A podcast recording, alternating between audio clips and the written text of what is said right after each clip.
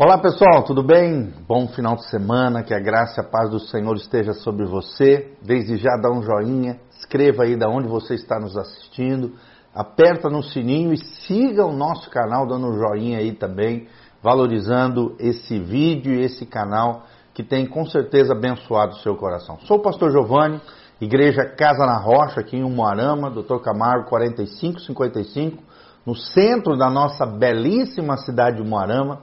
Aqui estamos servindo a Deus. Nesse final de semana teremos dois cultos, às 9 horas da manhã e às 19 horas. Não perca, venha estar conosco. Igreja Casa na Rocha. E vamos que vamos, estamos estudando primeira carta de Paulo a Timóteo, primeira carta de Paulo a Timóteo.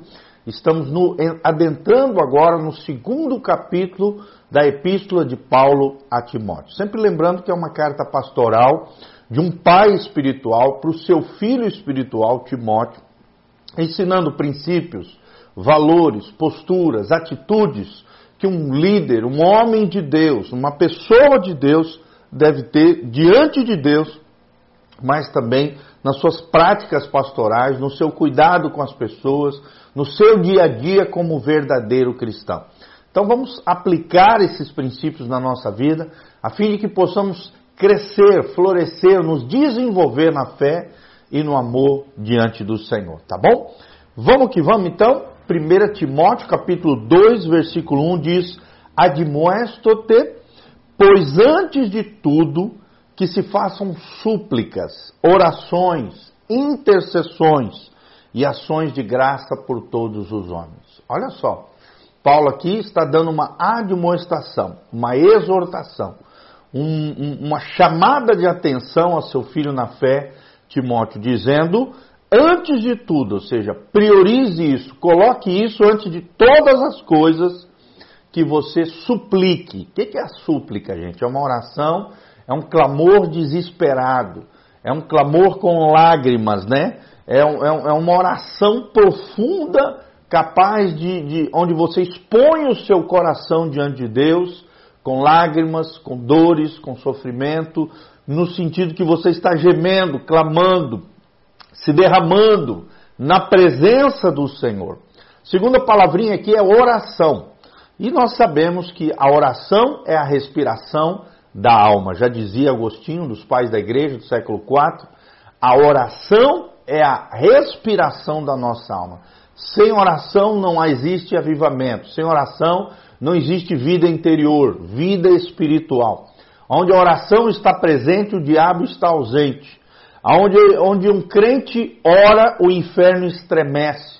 E Deus estabelece a sua vitória. Então ele está dizendo, além da súplica, que essa oração, esse gemido desesperado, onde você se quebranta, se derrama diante do Senhor, ore sempre, ore em todo o tempo. Lá em 1 Tessalonicenses ele diz: orai sem cessar. Ou seja, claro que aqui ele não está dizendo que a gente vai ficar 24 horas de joelho, dobrado, orando, esquecendo as nossas responsabilidades. Não.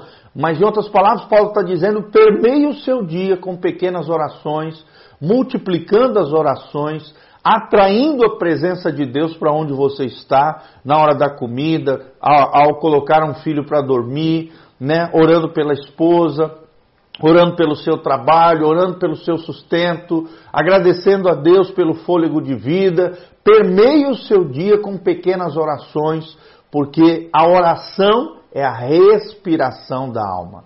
Como é que a gente aprende a orar? Orando. Quanto mais você orar, mais você vai ficar fera, afiado, né, amolado ali, bem adestrado na oração. Só tem um jeito de nós entrarmos na escola da oração, orando. Então, ore. Ah, pastor, mas eu não sei orar. Então, começa a orar em cima da palavra de Deus. Pega principalmente o livro de Salmos. Salmos são poemas hebraicos, né? São louvores ao Senhor, adoração ao Senhor. Pega o livro de Salmos e começa a transformar os seus salmos ali em adoração, em oração diante de Deus. Uma vez eu vi o pastor Jonathan Ferreira orando de madrugada e ele fazia isso pelas madrugadas, todo dia, meia-noite. Ele abria a Bíblia e orava em cima da palavra de Deus. Quando você ora em cima da palavra de Deus, a sua oração, obviamente, vai ser eficaz. porque Deus vela pela sua palavra. E quanto mais da palavra de Deus você tiver habitando ricamente no seu coração, como Paulo fala aos Colossenses, mais fácil vai ser para você orar, porque você vai orar em cima dos princípios, valores do reino de Deus, de acordo com a vontade de Deus que está expressa na palavra de Deus. Ore. Aí depois a terceira coisa que Paulo fala é intercessões. Será que você é um intercessor? O que, que é intercessão? Intercessão é uma oração em favor de outra pessoa ou de determinada situação. É você assumindo um papel sacerdotal, de intercessor, de sacerdote, assim como Jesus é o nosso intercessor e mediador entre Deus e os homens, ele é o nosso advogado fiel, ele está ali assentado à direita de Deus Pai, intercedendo em favor pelos santos, né? Enquanto o diabo é o acusador dos santos, Jesus é o intercessor dos santos, ele está ali como nosso sacerdote fiel. Então, quando você está intercedendo, orando em favor das pessoas, de determinadas situações, pessoas principalmente, você está exercendo o ministério de Jesus, o ministério sacerdotal, orando em favor de outros, se preocupando pela necessidade dos outros. Obviamente, Deus vai olhar lá dos céus e vai falar: Poxa, esse meu filho entendeu o meu coração sacerdotal, o meu coração intercessor. O meu coração está expresso no coração, nas atitudes, na postura, no posicionamento desse meu filho amado.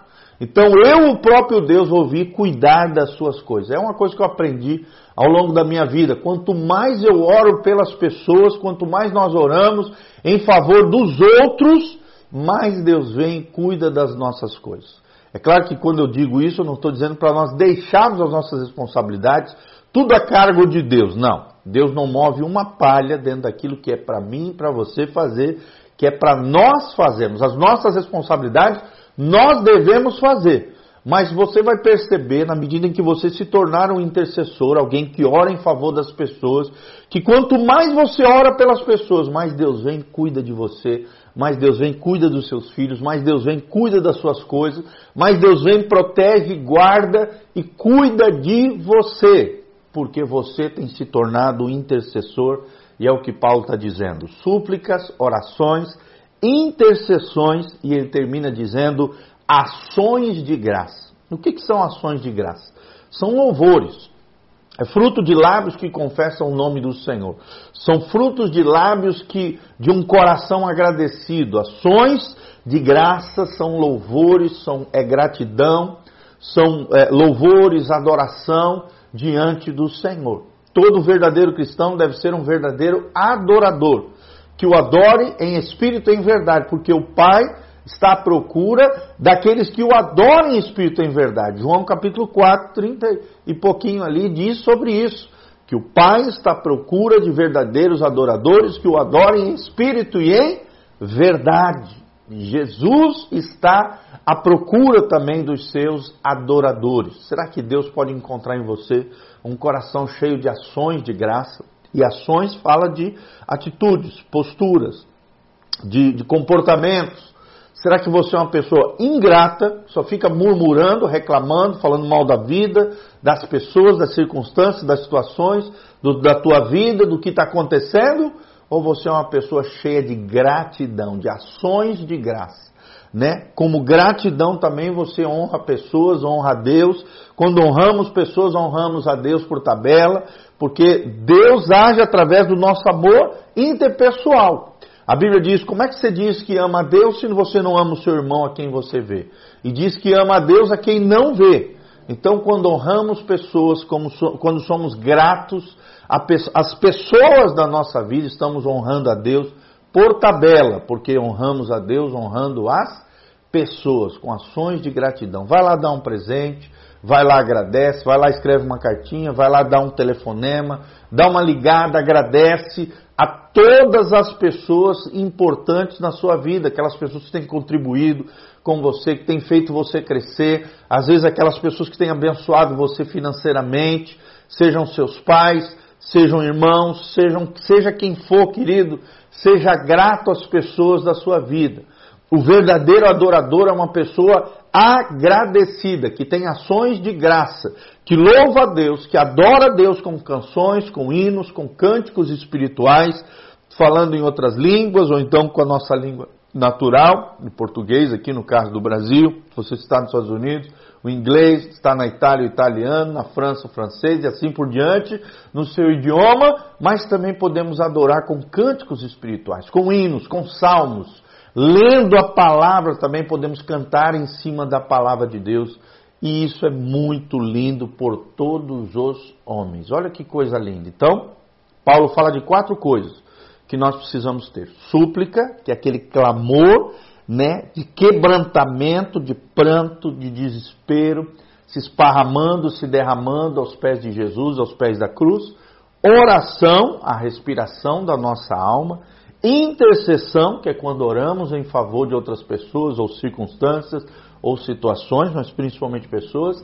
E ações de graça, louvor, adoração, gratidão a Deus e as pessoas da nossa vida. Que sejam atitudes práticas de um verdadeiro cristão. Que possamos fazer isso em favor do nosso Deus, mas também por todos os homens, como Paulo fala aqui em 1 Timóteo capítulo 2, versículo 1. Que Deus abençoe a sua vida, o seu coração. Desde já dá um joinha. Aqui debaixo tem todas as informações do nosso ministério, da nossa igreja. Tem também as informações, se você sentir no coração desejo de se levantar como um cooperador fiel nessa obra linda que Deus está fazendo, lançar a sua semente. Aqui debaixo tem todas as informações para que você possa contribuir conosco. Que Deus abençoe você, sua casa, sua família, que você tenha um final de semana abençoado no Senhor. E vamos que vamos continuar nessa jornada através da carta de Paulo em 1 Timóteo. Que Deus abençoe você, em nome de Jesus. Amém.